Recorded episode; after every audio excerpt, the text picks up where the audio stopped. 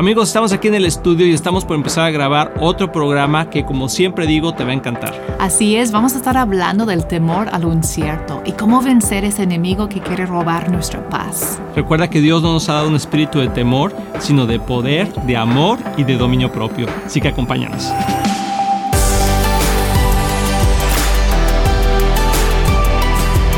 Hola amigos, de éxito en la familia, nuevamente aquí con ustedes. Es un placer compartir este tiempo con, con ustedes y, con, y también contigo, amor. Ay, pues gracias, igualmente. Es un honor poder estar aquí con ustedes. ¿Y de qué vamos a hablar el día de hoy? Pues vamos a estar hablando de venciendo el enemigo de la paz. Bueno, hemos estado hablando de eso como una serie de diferentes enemigos que vienen en contra de nuestra relación.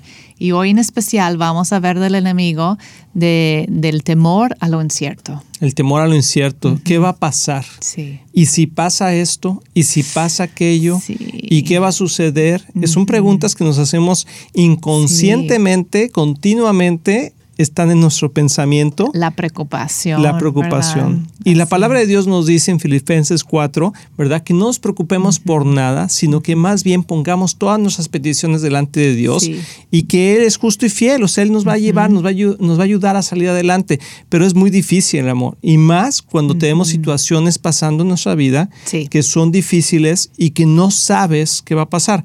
Algo que aprendí hace muchos años es que la, la fe es proyectarte proféticamente en lo positivo, ¿sí? Y el temor es proyectarte proféticamente a lo negativo, Sí, a la catástrofe. cierto. Entonces, cuando uno tiene fe, uno dice, yo creo, yo tengo fe en esto, yo creo que voy a salir de esa situación y todo va a estar mejor. Pero cuando uno tiene temor, Sí. un- rápidamente uno piensa, no, esto va a ser muy difícil, no sé cómo vamos a salir adelante, no creo que lo vayamos a lograr.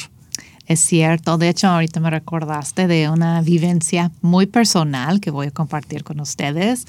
Hace un tiempo yo estaba batallando con mi salud, tenía problemas de diges- digestión muy fuerte, yo estaba orando, no se me quitaron, yo dije, no, pues ya voy al doctor. Siempre para mí el doctor es el último recurso, ¿no? Cuando ya no, ya no encuentro remedio. Entonces yo fui con un doctor nuevo, no lo conocí, alguien me lo recomendó. Llego ahí, le explico todo mi problema de la digestión y los dolores de la panza y todo eso. Le estoy di- diciendo y de repente me dice, yo creo que tu problema está en tu mente. Y yo, "Ah, ¿cómo que estoy loca? ¿O qué? No, lo estoy inventando, no, no. Y él dice, no, no, no, es real lo que tú sientes, los dolores y todo eso. Pero lo que veo es que tú tienes pensamientos catastróficos. Wow. Y yo, wow, ok, ¿y cómo es eso, no? Y dijo, como que estás preocupada por muchas cosas que, que no han pasado, como que lo estás proyectando lo negativo. Yo no sé cómo él pensó tanto, como que no le expliqué tantas cosas, pero yo creo que él percibió algo en mi manera de expresarme. Y, y esa causa una reacción en tu cuerpo, biológico, físico.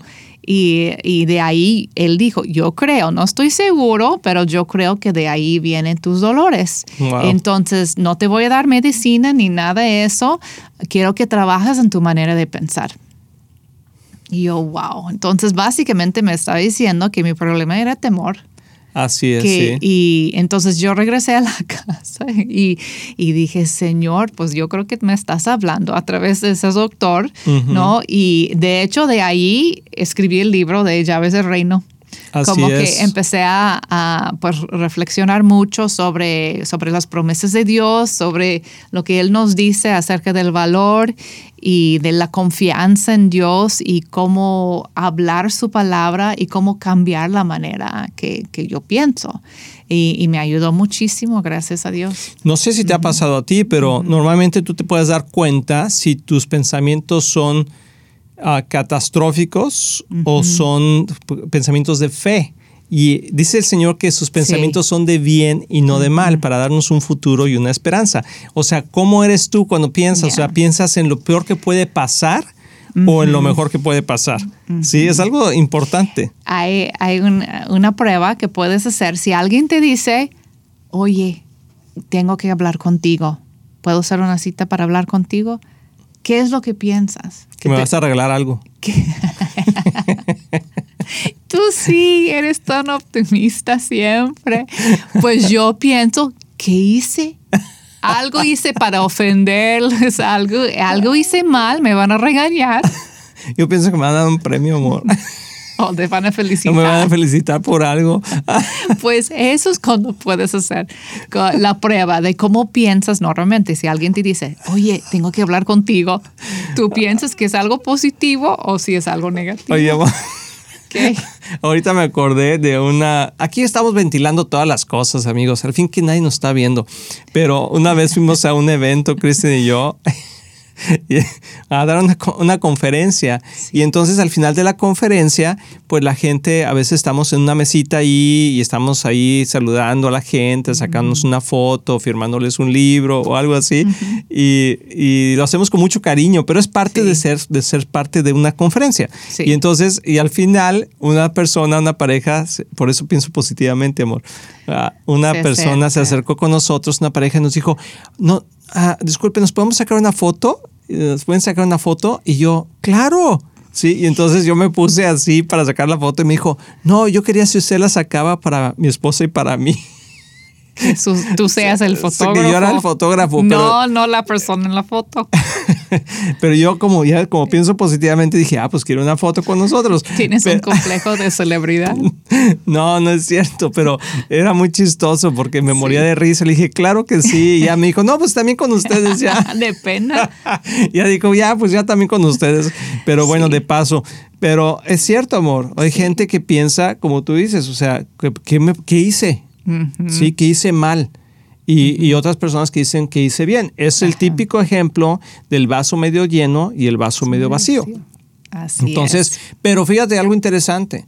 O sea, yo sé que hay personalidades, pero hay algo que nosotros podemos tener la mente de Cristo. Podemos cambiar nuestra manera de pensar. Dice que nuestra mente sea renovada. Y cuando Jesús eh, andaba en este mundo, y bueno, los pensamientos de Dios son siempre de bien y no de mal. De hecho, cuando te voy a poner un ejemplo clásico, de, bíblico. Cuando, cuando vieron al leproso que se acercaba, los discípulos dijeron, ¡hay un leproso!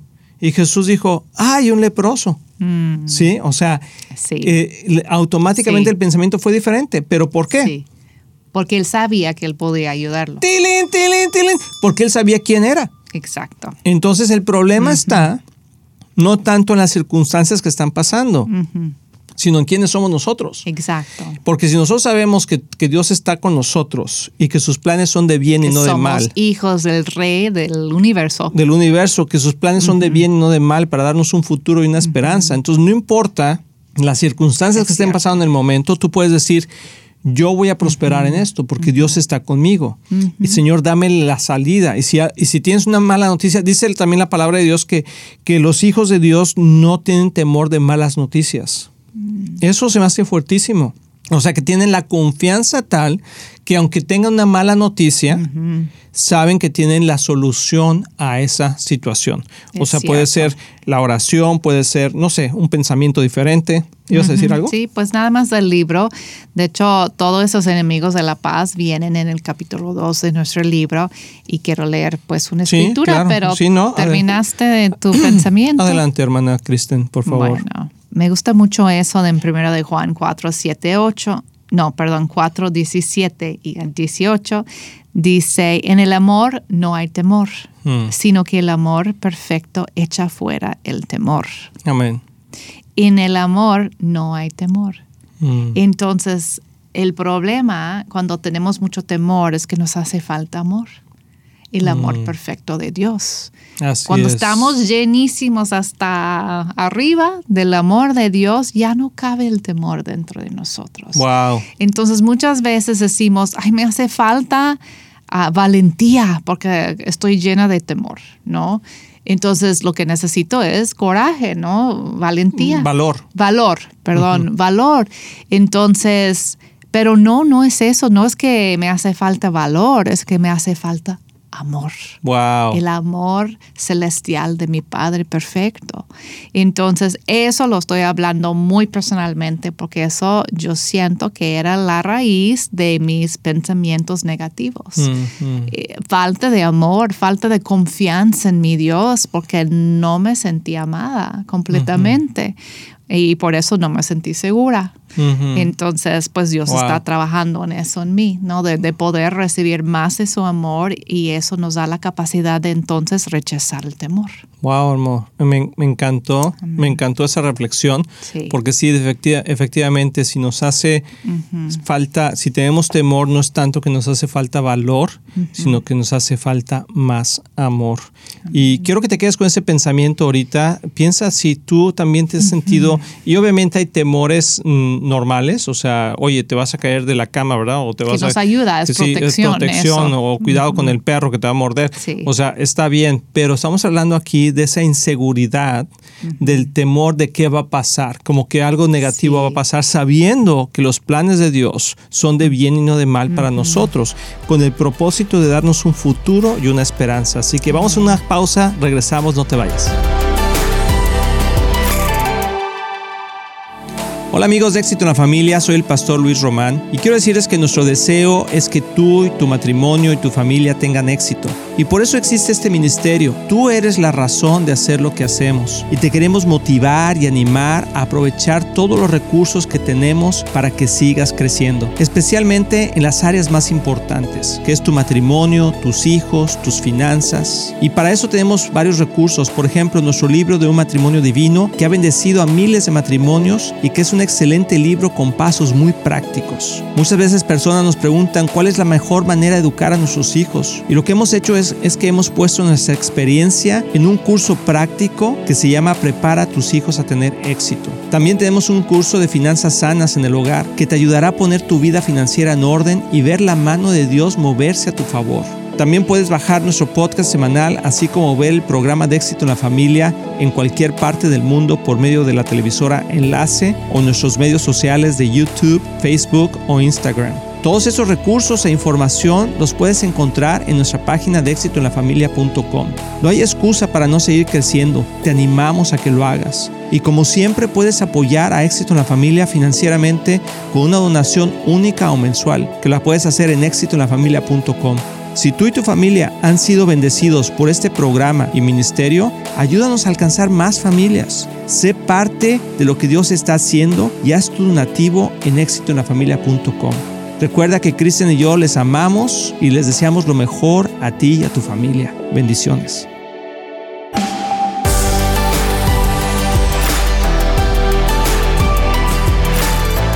Amigos, ya estamos aquí de regreso. Espero que estés disfrutando de este programa. Y estamos hablando del temor a lo incierto, amor. Y muchos matrimonios sufren de eso con los hijos. O sea, cuando los hijos... Oh, y no, no se va a caer. ¿Y qué le pasó, Juanito? Y, te hablan de la escuela. Oiga, señora, le hablamos de... ¿Qué le pasó a mi hijo? Exacto. No, no, señora, le hablamos para felicitarla porque su hijo ha hecho... Ah, ok. No, o sea, casi siempre pensamos en cosas negativas, pero es una forma... Ahora, no es una culpabilidad que quiero poner en la gente. No las situaciones de este mundo nos llevan a eso. ¿Por qué? La vida es difícil. Porque, y tú prendes la televisión, o prendes las noticias, o prendes, eh, y todas las, el 90% de las cosas son catástrofes o situaciones que están pasando mal. Sí, Y entonces oyes una noticia y automáticamente lo llevas a tu vida personal y dices, eso, me, o sea, lo que el diablo te dice, lo que el enemigo nos dice, es que escuchaste que, vamos a suponer, escuchaste que un niño se ahogó en una alberca. Automáticamente tu pensamiento dice, eso te puede pasar a ti. O sea, cuidado porque la, y entonces la próxima vez estás ahí y obviamente hay que tomar precauciones y todo, pero debemos de tener la confianza de que decimos, espérame, eso no, voy a tomar las precauciones necesarias, pero no voy a vivir con el temor. Porque Dios no me ha dado un espíritu de temor, sino me ha dado un espíritu de amor, de poder y de dominio propio. Y algo que quería decir, amor, ahorita, ese, ese versículo que está en 2 Timoteo 1.7 es muy importante entenderlo porque tú lo acabas de decir. O sea, Dios necesitaba más amor y dice, siempre he pensado en eso, ¿por qué Dios dijo, eh, no nos ha dado, no nos un, ha dado espíritu, un espíritu de temor, sino, de, amor? Amén. ¿Por qué no dijo, uh, no nos ha dado un espíritu de temor, sino de valor? valor. Sino dice de, de, amor, amor, qué inteligente eres. Tenías revelación del Espíritu Santo. Sí, sí muy bien. Ahora aquí, sí. continuamos pues con ese versículo que, que acabas de decir, pero segundo de Timoteo 1.7, Dios no, no, nos ha dado un espíritu de temor y timidez, sino de poder, amor y autodisciplina. De autodisciplina. O dominio propio. Es o sea, otra, poder otra controlar palabra. tus pensamientos. Tus pensamientos, porque ahí está la clave. Porque claro que va a venir el pensamiento. Esto no es el problema. El problema es qué haces con el pensamiento. Porque cuando vivimos un mundo caído, pues sí, vas a pensar cosas a veces negativas. Pero el chiste es qué hacemos con eso. Si lo vamos a seguir masticando, y luego sacando todo el jugo y luego llevándolo a su término más fatal, no catastrófico, o lo vamos a parar y decir, no, yo tomo cautivo ese pensamiento en el nombre de Jesús, decido yo confiar en mi Dios, decido no entrar en pánico en este momento y esperar en Dios y, levantar una oración, como dice en Filipenses 4, ahí está el remedio en contra del temor y la preocupación. Dice, hay que dar oraciones con gratitud y luego la paz de Dios nos va, nos va a cuidar nuestro corazón. Va a sobrepasar. Ajá, sí, sí, sí. ¿Y, y por, qué no, por qué no oramos, amor? Yo siento que eh, a lo mejor hay mucha gente que está escuchando eso, que está viendo esto y que a lo mejor vive en temor constante de qué le va a pasar a sus hijos, de qué va a pasar en su vida, en su trabajo, se va a acabar el mundo. O sea, situaciones difíciles, no me van a dar los papeles, eh, me van a decir que tengo una mala uh, diagnóstico, un diagnóstico etcétera, ¿no? Entonces, y yo creo que todos hemos pasado por eso, todos. O sea, no podemos decir que, ay, no, a mí no me da temor. Pero cuando estás en medio de la circunstancia, tienes que tomar una decisión. Y como tú dijiste ahorita, amor, tomar nuestros pensamientos y llevarlos cautivos a los pies de Cristo y decir qué es lo que dice la palabra, qué es lo que dice Cristo. Cristo dice esto.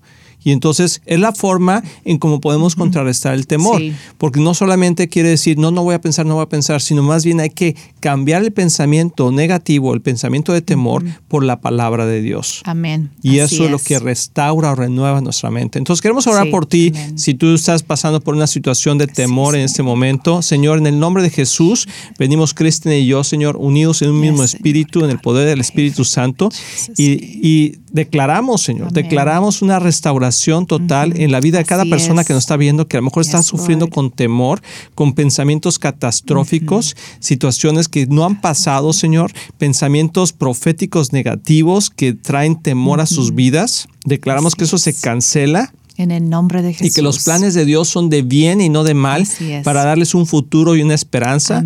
Confiamos, Señor, en que tu restauración está en sus mentes y que de ahora en adelante ellos pueden confiar, Señor, que si tú estás con ellos, ¿quién, contra, ellos? En el precioso nombre de Jesús declaramos libertad a todo pensamiento cautivo de temor en el nombre de Jesús. Amén, amén, muy bien. Amor, y tenemos una pregunta que vamos a contestar el día de hoy. No sé si la quieran poner por ahí, por favor. Hola, ¿qué tal? Me llamo Andrea Baidal eh, de Ecuador. Estoy mandando el audio. Estoy pasando por un momento tremendo en mi vida. Le he descubierto infidelidades al papá de mi hija. Eh, he reaccionado agresivamente hacia él. Ya tenemos más de una semana así. Yo hace un mes aproximadamente fuimos a la iglesia, aceptamos a Cristo. Mm. Pero ahora me he enterado de las clases de persona que él ha sido, de todo lo que me, me ha hecho y pues me siento devastada. Tengo muchos problemas, tengo muchas cosas terribles en mi vida hoy en día. No sé qué, qué, qué solución tomarla. Mm. Andrea, ah, qué bueno que, nos, nos haces favor de, hablarnos y mandarnos este, mm, esta situación. Queremos primeramente darte esperanza, ¿sí? Y, saber que, que, Dios está contigo. Y ahorita vamos a responder un poquito qué hacer. Ah, también queremos mandar un saludo a Ecuador, que un país hermoso, que Dios les bendiga muchísimo. Gracias a toda la gente que por allá nos ve y nos escucha. Les mandamos muchos abrazos y saludos. Y también decir bienvenida a la familia de Dios, hermana. Sí, sí, sí, así es, Andrea. Ah, mira, creo que primero debemos que ser realistas. O sea, creo que lo que estás viviendo el día de hoy es el resultado de una vida sin Cristo. O sea, porque entiendo que es el papá de tu hija, o sea, entiendo que no estás casada con él por lo que estás diciendo. Y obviamente ahora te estás enterando de tantas cosas que él ha hecho que obviamente te, te hieren tu corazón y te sientes mal. Pero también debemos de comprender que tú y yo, como muchos, como todos los seres humanos, hemos hecho muchas cosas que no le agradan a Dios. Y aún así Dios nos ha perdonado. La base del cristianismo es el perdón. Entonces, cuando Sí. tú viniste a Cristo y aceptaste a Cristo como tu Señor y Salvador, tú hiciste una oración de fe y en esa oración de fe está el proceso de pedir perdón por todos los pecados y todas las cosas que hemos hecho. Por eso necesitamos un, un Salvador Sí. que nos pueda venir a salvar de nuestros pecados. Entonces, tú tienes que tomar una decisión, que así como Jesús te perdonó a ti, tú también ahora puedas perdonar a la persona con la que vives y poner tu vida en orden de ahora en adelante. O sea, cuando uno viene a Cristo, la salvación es instantánea, inmediata, en el momento que tú te rindes tu vida a Jesús, que tú pides perdón por tus pecados y que lo invitas a que Él sea el Señor y Salvador de tu vida o el Salvador y Señor de tu vida, en ese momento dice que si nosotros confesamos con nuestra boca y creemos en nuestro corazón que Jesús es el Señor y que Dios lo levantó de entre los muertos, entonces seremos salvos. Pero cuando después empieza un, un proceso de transformación, ¿sí? Y ese proceso de transformación, de santificación, es Sí, un proceso, es. no es inmediato. Entonces, ahorita estás viendo todas las cosas que han pasado en tu vida y quizás no las veas como ahora las ves, porque ahora tienes a Cristo en tu corazón. Entonces yo te animo a que ese es un momento de oportunidad, de poder perdonar, de poder decir, Señor, pues cambia nuestras vidas, vivíamos de una forma que no era la correcta y ahora queremos empezar a vivir de una manera diferente y se empieza perdonando. Así es, como la escritura dice que cuando recibimos a Cristo somos nuevos Nuevas criaturas. criaturas y eso es importante porque hay que dar oportunidad para que ya puedes ver en, en tu pareja ya esa vida nueva. ¿No? Entonces, ya con el tiempo, obviamente, vas a saber si él en realidad recibió a Cristo como su Salvador, nada más como boleto al cielo, o recibió a Jesús, como dice las Escrituras, como Señor y Salvador. Señor, ¿no? Señor de nuestra vida, maestro sobre todo que hacemos. Y eso toma tiempo, es parte de la santificación. Y ahorita como recibiste a Cristo, es como recibir una caja de regalos. Y abres la caja y adentro hay muchos recursos, pero poco a poco vas entendi- entendiendo para qué son y, y cómo es el amor de Cristo, la paz, eh, El el, perdón. el gozo, el perdón, la, la santidad de Dios, todo eso. Y, sabemos por lo que dijiste, todavía tienes un patrón de pensar como antes, de que tengo muchos problemas, que tengo un caos ahorita en mi vida, pero yo quiero animarte a empezar a cambiar cómo hablas, a empezar a decir, pues antes yo era así, antes mi vida era un caos con muchísimos problemas, pero yo sé ahorita que tengo los recursos necesarios para enfrentarlos, que con Cristo soy más que vencedora, que voy a poder salir de esto difícil. Es difícil, sí, pero vamos a poder seguir adelante.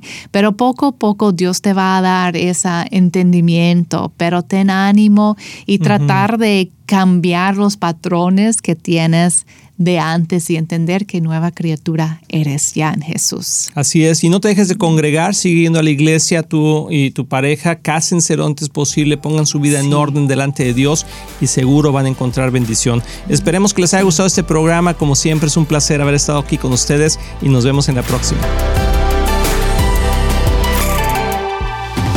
Estamos muy emocionados en anunciar que ahora los podcasts de Éxito en la Familia son parte de XO Podcast Network, que pertenece a Marriage Today, el cual está dedicado a ayudar matrimonios y familias a tener éxito. Visita el sitio marriagetoday.com o éxitoenlafamilia.com para más información.